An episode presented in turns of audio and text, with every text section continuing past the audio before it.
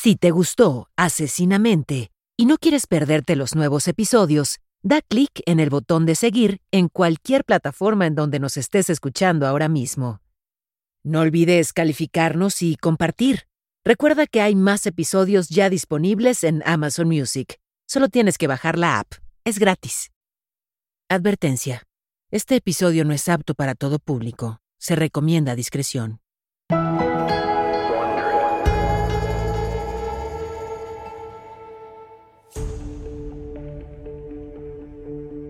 En el FBI hicieron una conferencia de asesinos en serie para una capacitación en temas de seguridad. Candice DeLong estuvo presente. Recordemos que Candice es la enfermera psiquiátrica y ex agente especial del FBI, en cuyos análisis se basa asesinamente. DeLong recuerda que ese día el instructor miró alrededor de la habitación y comentó en frío que no existe tal cosa como una mujer asesina en serie. Ella se sorprendió mucho y pensó, ¿qué? Las mujeres son la mitad de la población del mundo, y ninguna de ellas hace las mismas cosas que los asesinos hombres. Optó por guardar silencio. Se mordió el labio. No quería contradecir al instructor del FBI delante de toda la clase. Más adelante en su carrera, Candice confirmó lo que tenía en claro desde ese día. Su instructor estaba muy, muy equivocado. Hay una razón por la que el profesor dijo eso. El entrenamiento de Candice en perfiles de criminales sucedió en los años 80. El Internet no existía. Era difícil acceder a material de archivo y las asesinas mujeres en esa época no causaban revuelo. Desde luego, de vez en cuando aparecían historias como las de la viuda negra en las noticias, una mujer que se casó con un hombre y lo mató para quedarse con su dinero, repitiendo la hazaña una y otra vez. Pero eso no se entendió como un perfil de asesina en serie bajo la definición del FBI. Años después de que su instructor hiciera esa afirmación, Candice empezó a escuchar sobre una película llamada Monster, que generó muchos comentarios, especialmente sobre Charlize Theron, quien ganó un Oscar por su actuación. Así que decidió que era la excusa perfecta para verla. También quería ver qué tenía de fascinante la mujer protagonista, que inspiró películas, documentales y libros.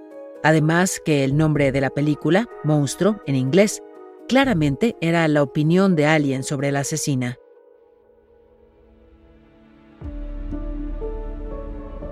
Después de ver la película e investigar por su cuenta el pasado y los crímenes de la asesina, Candice se percató de que ella no llegó ahí sola muchas cosas sucedieron en su vida que contribuyeron, sin lugar a dudas, a que se convirtiera en la llamada monstruo. Su nombre real era Eileen Warnos. Por supuesto, Candice estaba familiarizada con su caso, pero el exceso de atención mediática que rodeó su vida y eventualmente su muerte fue asombroso. ¿Qué tenía de especial Eileen Warnos? ¿Qué llevó a Eileen a matar a siete hombres. ¿Fue su infancia horriblemente abusiva y traumática? ¿O ella era realmente, como decía la película, un monstruo?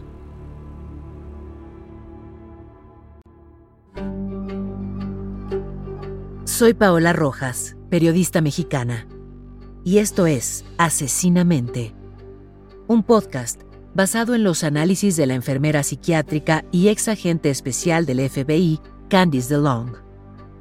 En esta serie, nos adentramos en lo más profundo y oscuro de la psique criminal. Acompáñame mientras exploramos las mentes de los asesinos seriales más infames. Episodio con episodio, te relataré los casos más escalofriantes que han estremecido a la sociedad y dejaron una marca indeleble en la historia.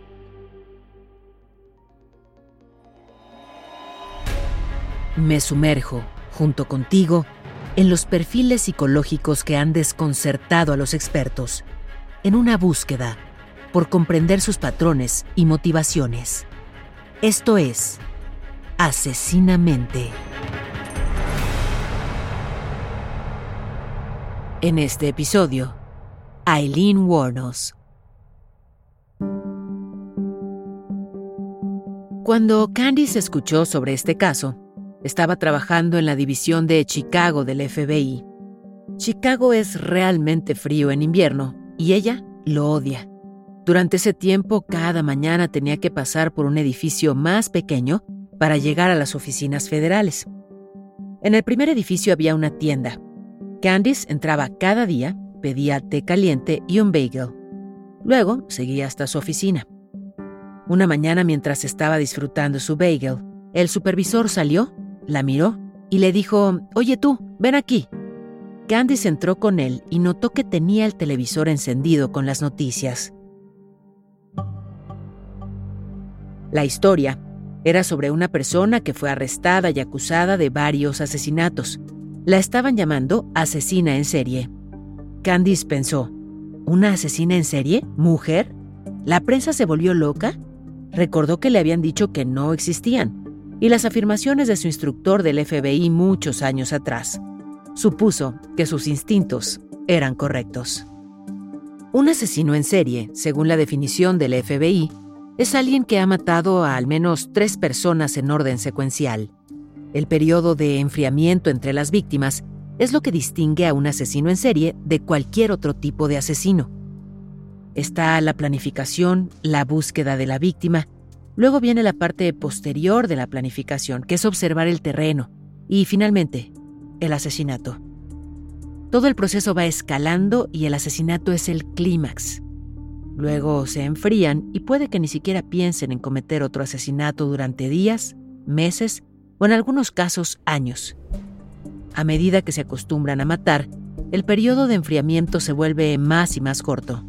Ahí es cuando suelen ser atrapados. Al principio son muy cuidadosos, pero después de salirse con la suya varias veces, creen que son invencibles y cometen errores.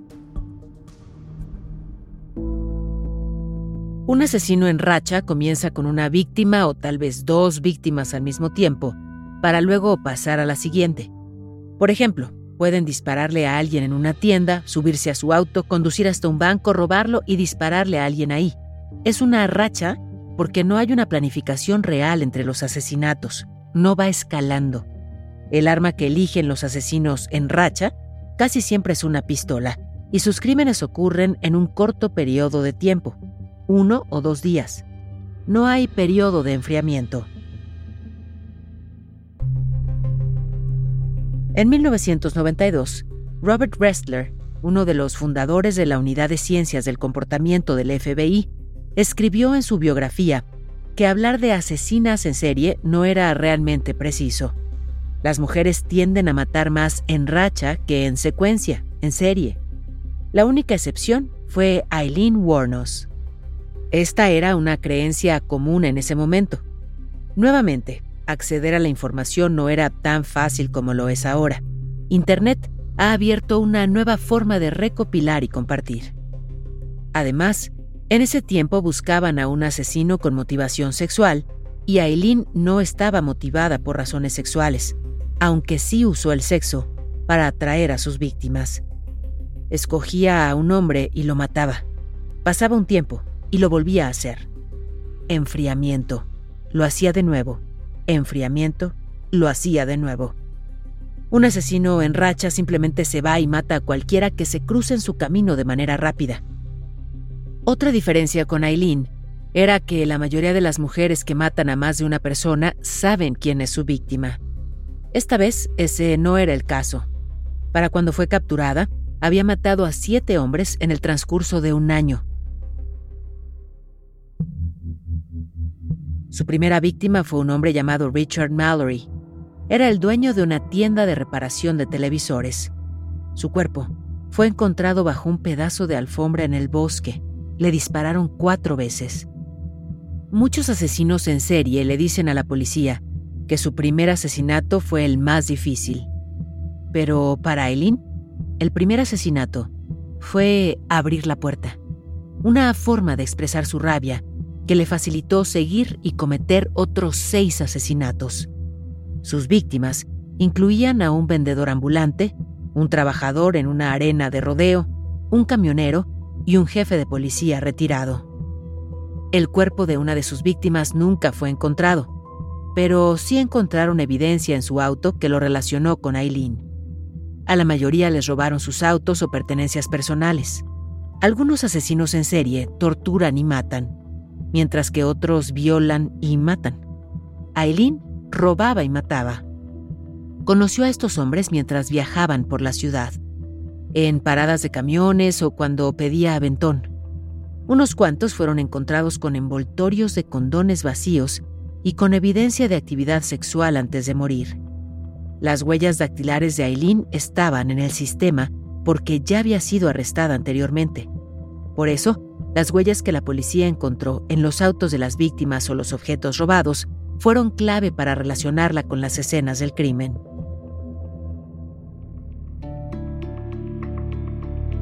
El 4 de julio de 1990, la policía arrestó a Eileen. La encontraron en un bar de motociclistas llamado The Last Resort y esperaban obtener una confesión sobre los asesinatos. Eileen le dijo a la policía que había tenido sexo más de 200.000 veces. También les dijo que fue maltratada, violada y abusada físicamente más veces de las que podía recordar. Aileen sufrió una vida de abuso sexual y físico a manos de hombres. Luego, se enamoró de una mujer, una mucama de hotel. Aileen proveía para ambas de la manera en la que siempre ganó dinero, como trabajadora sexual. Recorría las calles y autopistas buscando trabajo. Resulta que su novia, Tyra Moore, fue quien logró que Aileen confesara a cambio de inmunidad para ella, porque Tyra sabía acerca de uno de los asesinatos y no hizo nada al respecto. Por eso le rogó que confesara. Aileen le contó todo a la policía e insistió en que Tyra no se involucró. Cuando los medios se enteraron de esta historia, se volvieron locos. Fue un frenesí. Era tan inusual, una mujer asesina en serie. ¿Era simplemente su género lo que la hacía tan interesante o eran sus crímenes? Finalmente, salió a la luz la historia sobre su pasado. Fue abusada toda su vida, físicamente, sexualmente, emocionalmente. Y todo empezó cuando ella era una niña muy pequeña. Pero, ¿ese trauma por sí solo empuja a alguien a ser un asesino? ¿Estaba mentalmente enferma? ¿El abuso físico y sexual sirvió como catalizador para la venganza y alimentó su ira? Y por último, ¿podría realmente haber escapado de este como su destino dado sus antecedentes?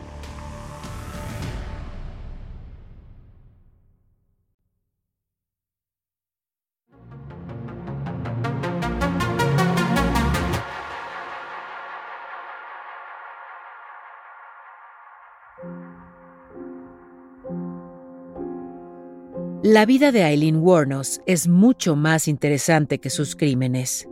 De hecho, se ha reportado que se está produciendo una película sobre sus primeros años de vida. Una precuela de la película Monster. La fascinación del público con este caso parece provenir de lo mismo que llevaría a Eileen a ser una asesina. Su vida estuvo plagada de problemas desde muy, muy temprano. Su padre, fue diagnosticado con esquizofrenia y se suicidó en la cárcel mientras cumplía una condena por violar a un niño. Su madre los abandonó a ella y a su hermano cuando ella tenía solo dos años. Por eso la criaron sus abuelos maternos, que eran alcohólicos. Como si todo eso no fuera suficiente, a sus abuelos les molestaba tener que cuidarlos. Frecuentemente fue víctima del castigo físico de su abuelo así como de abusos sexuales. No es sorprendente que cuando un niño es abusado, sobre todo sexualmente, aprende que está indefenso. ¿Por qué no se sentirían impotentes? Son niños pequeños y están siendo abusados por un adulto de quien dependen para su cuidado. ¿Qué hacen con la ira y la rabia que esto les produce? La pagan con otros niños. Aileen tenía un temperamento terrible y eso era bien conocido en su barrio, donde los niños le tenían miedo, estaban aterrorizados. No solo la maltrataban en casa, sino que los otros niños la rechazaban. No querían jugar con ella. Su única constante era su hermano mayor, pero incluso él no era saludable para ella. De acuerdo con Aileen, esa relación estuvo marcada por el incesto a partir de los nueve años. Tuvieron que aprenderlo en alguna parte, y Aileen afirmó que su abuelo la violó repetidamente y que comenzó cuando ella era muy joven. Este tipo de abuso realmente arruina la salud mental de las infancias. Hay una profunda manipulación del abusador hacia el niño o la niña.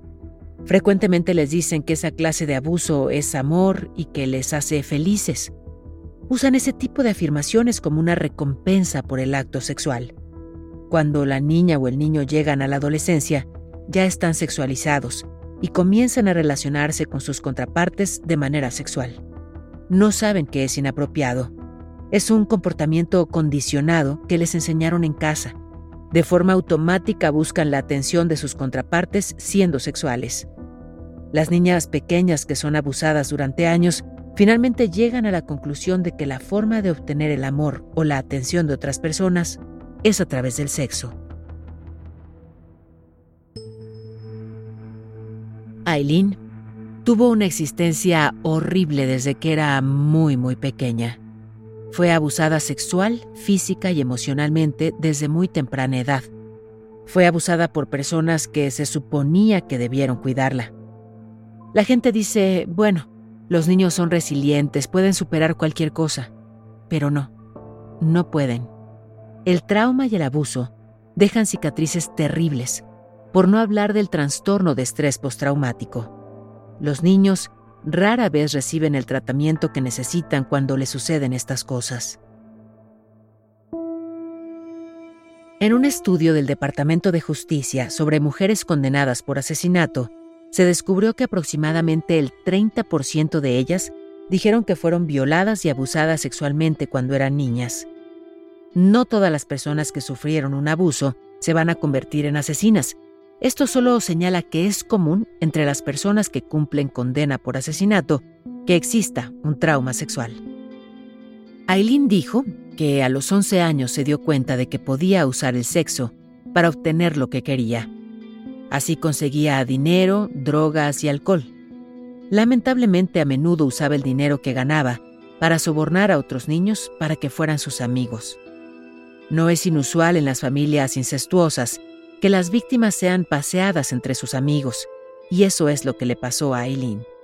Un amigo de su abuelo la violó y quedó embarazada. Aileen fue enviada a un hogar para madres solteras.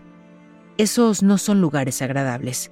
Están llenos de chicas jóvenes aterrorizadas, muchas de las cuales fueron abusadas, y que están ahí, en el albergue, porque alguien que las conoce las violó. Eventualmente, ella tuvo un bebé varón, pero lo dio en adopción. Ni siquiera se le permitió ver o sostener al niño. Esto era usual en 1970. Las mujeres que pasaron por la misma situación más tarde informaron que les causó una depresión intensa, ansiedad y culpa. Se llama trauma de adopción y puede llevar a una culpa severa, así como a otros problemas psicológicos y adicciones. Poco después de esto, su abuela falleció y su abuelo la echó de la casa. El mensaje para Aileen fue, no eres lo suficientemente buena, vete de mi casa. Aileen ni siquiera terminó la preparatoria. No tenía habilidades ni forma de sobrevivir, así que vivió en los bosques cerca de su hogar en Michigan y se mantuvo como trabajadora sexual. Finalmente, sin ningún lugar a donde ir, se lanzó a la carretera buscando escapar del frío de los inviernos de Michigan. Se fue de ahí pidiendo aventón para comenzar una nueva vida en Florida. No pasó mucho tiempo antes de que Aileen conociera y se casara con un hombre de 69 años que era el presidente del club náutico local. Lo conoció cuando él la recogió mientras pedía aventón. Esto fue poco después de que muriera su propio abuelo que por abusivo que fuera, ella igual lo quiso. Cuando él murió, ella conoció y se casó con otro hombre mayor. Lo reemplazó. Su abuelo era todo lo que conocía. La pareja se casó muy rápidamente y Aileen intentó adaptarse a su nuevo estilo de vida en la alta sociedad. Nunca había conocido algo tan bueno. A las pocas semanas del matrimonio, su esposo solicitó una orden de restricción en su contra. Dijo que ella lo golpeó con su propio bastón. El matrimonio se anuló después de solo nueve semanas. Por la misma época, su hermano, con solo 21 años, murió de cáncer. Eso significa que en un periodo muy corto de tiempo, Aileen perdió no solo a su abuelo, sino también a su hermano. Aunque la historia entre ellos estuvo llena de abusos, ella estaba destrozada. Por lo general, los niños y adolescentes que sufren de abusos los procesan como una extraña forma de amor. Ese es el único amor que conocen. También perdió a su esposo, pero fue porque era imposible vivir con ella. Aileen tenía hambre de amor y seguridad. Quería algo propio y finalmente encontró amor con una mucama de hotel. Su nombre era Tyra Moore. Tiene sentido, considerando su historia con los hombres, que ella prefiriera tener una relación con una mujer. Tyra dice que nunca creyó realmente que Aileen fuera lesbiana, sino que simplemente buscó algo, alguien a quien pertenecer. Aileen desaparecía durante días trabajando en la carretera como trabajadora sexual para pagar sus cuentas. El lugar más peligroso para hacer trabajo sexual es la carretera. Quienes lo hacen corren mayor peligro, ya que cualquier cosa puede suceder. Antes de ser atrapada, la prensa se refería a ella como la damisela de la muerte. Una damisela evoca la imagen de una mujer indefensa, algo que Aileen no era. Fue arrestada en Florida por otras razones. Conducta desordenada, intentar pagar con cheques falsos y disparar un arma desde un auto en movimiento. También la arrestaron por robo de autos y asalto a mano armada en una tienda, de donde se llevó 35 dólares y dos paquetes de cigarros lo que le valió tiempo en la cárcel. Aparentemente robó la tienda en bikini para llamar la atención de su novio de ese momento. Una terrible decisión, pero Aileen cometió toda clase de crímenes. Algunos de ellos eran financieros, otros eran delitos contra la propiedad. No hubo nada que no hiciera. Probablemente era psicópata o sociópata, una distinción sin mucha diferencia porque ambas patologías están bajo el paraguas del trastorno de personalidad antisocial. La mayoría de los criminales se especializan en una cosa y la repiten una y otra vez. Son atracadores de bancos, ladrones de tiendas o falsificadores de cheques. Se mantienen en lo que conocen. Eso no significa que no los atraparán, pero no varían tanto como los crímenes de los psicópatas, quienes lo intentan todo. Lo que se sabe es que van avanzando hasta llegar al asesinato, pero comienzan con crímenes más pequeños. Esto se puede ver en el comportamiento criminal de Aileen cuando era niña. Un niño de 5 años no va a matar a alguien, pero después de muchos, muchos años de abuso y de perfeccionar sus habilidades, lo hacen. Ella comenzó con cosas pequeñas, conducta desordenada, falsificación de cheques, fue escalando hasta lo que realmente deseaba matar a alguien. Aileen le disparó a todas sus víctimas. Un arma de fuego generalmente es el arma de un hombre, no de una mujer. Teniendo en cuenta lo enojada y llena de rabia que estaba para cuando llegó a la edad adulta, sus asesinatos pudieron haber sido por múltiples apuñalamientos o golpes con un martillo, pero ella eligió un arma de fuego. En una etapa anterior de su vida, Aileen intentó suicidarse. Se disparó en el estómago. Sabía lo dolorosa que podía ser una herida de bala en esa parte del cuerpo. La elección de Aileen por un arma de fuego fue por razones prácticas. Podía acabar con su víctima sin acercarse a él. No hay que olvidar que cuando se acercaba a las personas, generalmente salía lastimada. Ella le disparó varias veces a la mayoría de las personas que asesinó. Eso no es necesario para matar a alguien. Al apretar el gatillo tres veces, cuatro veces, cinco veces, intentaba desahogar su rabia. Una vez que fue arrestada, todos quisieron examinarla porque no había antecedentes o estudios sobre una asesina en serie mujer. Ella era única. Un psiquiatra la diagnosticó con trastorno límite de la personalidad. ¿Qué es? Se clasifica como un trastorno de la personalidad, al igual que el trastorno narcisista o el trastorno de la personalidad psicopática. Una persona puede tener más de un trastorno de personalidad. Muchas personas con este diagnóstico informan que en la infancia fueron abusadas física y sexualmente o abandonadas. Ambas cosas le sucedieron a Eileen. También experimentan mucha adversidad durante la infancia. Se meten en muchas peleas, no se llevan bien con los miembros de la familia u otros niños. ¿Le suena familiar? Algunas de ellas provienen de hogares muy inestables y como resultado tienen muchas dificultades en la vida con las relaciones. ¿Cuáles son los signos y síntomas de alguien con este trastorno? Tienen notorios cambios de humor, la imagen que tienen de sí mismos y su comportamiento cambia constantemente, los síntomas a menudo resultan en acciones impulsivas y problemas en las relaciones. Las personas con este trastorno pueden experimentar episodios intensos de ira, depresión y ansiedad, que pueden durar desde unas pocas horas hasta días. Un minuto, una persona puede ser la niña consentida de alguien con este trastorno, su mejor amiga, la persona más magnífica, pero en un instante la odian y se convierte en enemiga sin razón alguna.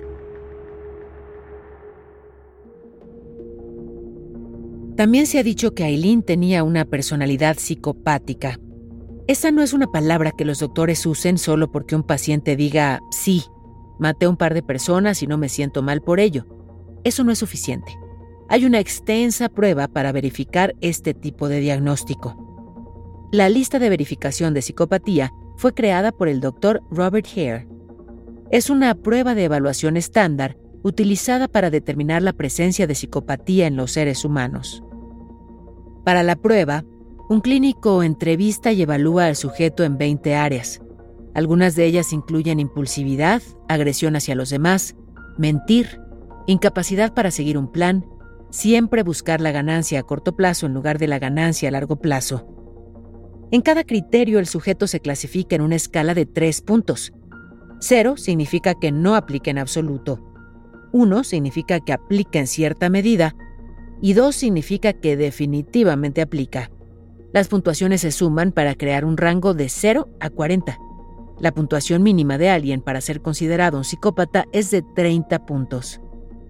Aileen sacó 32. Ella le contó a la policía diferentes versiones de los asesinatos. A veces dijo que fue en defensa propia y otras veces que fue violada. Cuando se atrapa a un asesino en serie, o no dicen nada o hablan demasiado. En la policía finalmente consiguió una audiencia de personas que no querían lastimarla. Probablemente estaba feliz de contar lo que sucedió y simplemente lo exageró. Después de su condena, tuvo muchas, muchas entrevistas con diferentes personas. Querían escribir libros y poemas sobre ella, y en cada ocasión cambió su historia. ¿Por qué? Porque disfrutaba la atención y quería mantenerla. También pudo ser un intento de convencerse a sí misma de ciertas cosas que no sucedieron.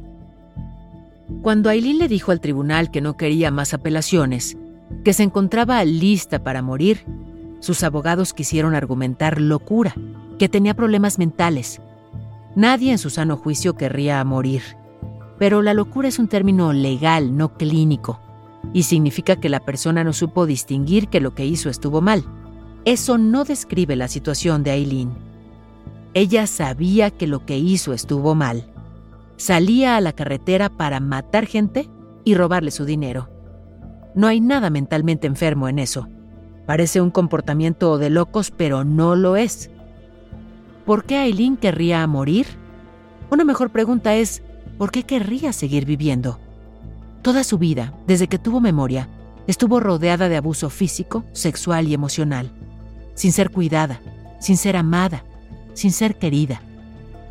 Ahora estaba en prisión, enfrentando la pena de muerte. Simplemente se rindió. Aileen encontró a Dios en la cárcel. Quizá empezó a ver que la vida en el más allá era mejor que la vida aquí y ahora. Esta es una historia trágica para todos los involucrados y nos hace pensar cómo, incluso después de su muerte, se habla más de la vida de Aileen que de sus crímenes.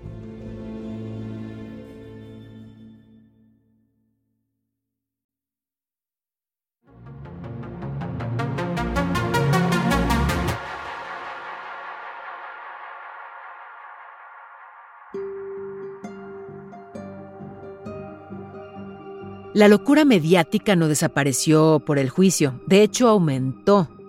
Antes del juicio, una mujer cristiana vio la foto de Aileen en su periódico local y decidió conocerla. Descubrió que solo era posible visitarla si era familia. Entonces, ¿qué hizo? Ella y su esposo la adoptaron, aun cuando Aileen tenía entonces 35 años. Eso es bastante extremo para conocer a alguien. Para Aileen, sola, acostumbrada a la traición, la pareja pareció ser la respuesta a sus oraciones. Alguien sin segundas intenciones. Ni siquiera habló con su abogado hasta que revisó todo su caso con esta mujer. Esto continuó hasta después del juicio. Fue entonces cuando descubrió que la mujer estaba guardando toda su correspondencia y planeaba venderla en el futuro. Aileen cortó todos los lazos con su nueva familia y una vez más se encontraba sola.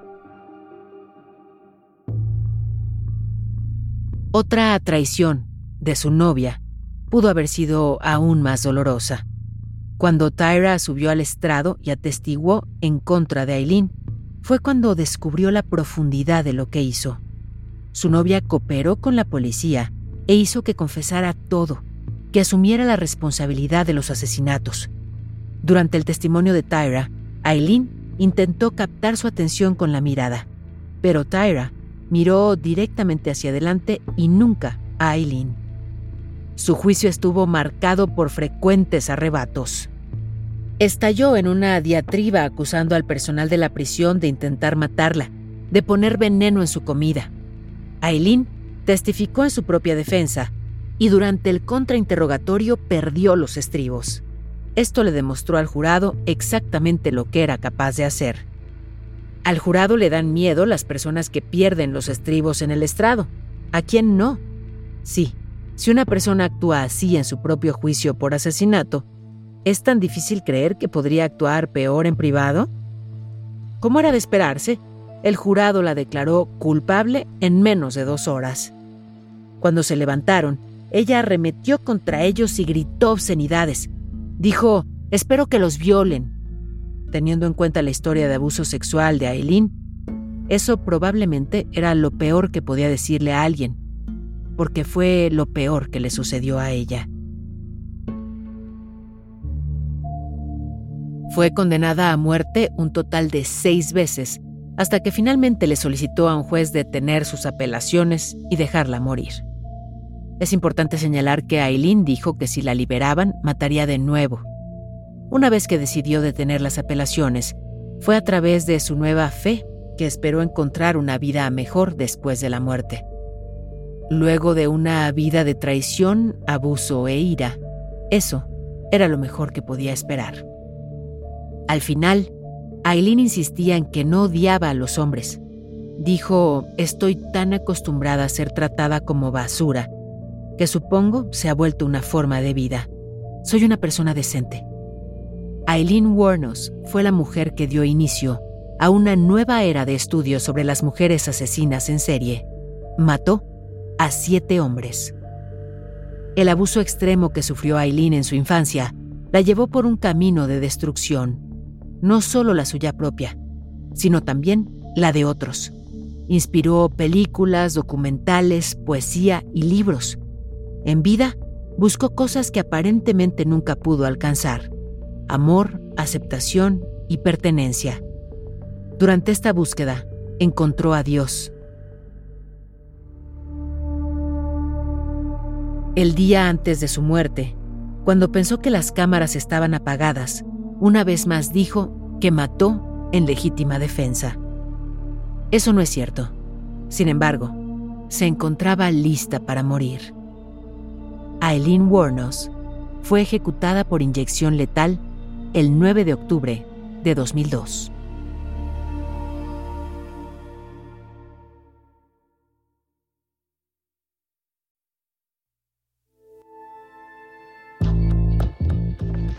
Esto fue Asesinamente, una producción de Wondery. Gracias por escuchar. Asesinamente está disponible donde sea que escuches tus podcasts. Accede a nuevos episodios antes y sin anuncios en Amazon Music, incluido con tu suscripción Prime. Con Prime, ahora tienes acceso gratis a los mejores podcasts y toda la música a través de Amazon Music. Descarga la aplicación ahora. Esto fue Asesinamente, un podcast en el que nos sumergimos en las mentes oscuras y retorcidas de algunos de los criminales más notorios de la historia y descubrimos lo que hay detrás de sus comportamientos y motivaciones. Asesinamente es conducido por mí, Paola Rojas, y producido por Exile Content Studio. Coordinadora de producción Verónica Hernández. La traducción y localización es de Kraken Comunicación y Mario Conde. Supervisión de traducción Álvaro Céspedes. La grabación estuvo a cargo de Pedro Aguirre en los estudios de Excel Content. El diseño sonoro es de Hugo Mendoza y Gonzalo Messi. Producción ejecutiva de Carmen Graterol e Isaac Lee. Daniel Batista dirige el área de audio en Excel Content Studio. The Wondery, la producción es de Carlota Aparicio y la producción ejecutiva es de Sarah Barrett, Jessica Radburn y Marshall Louis.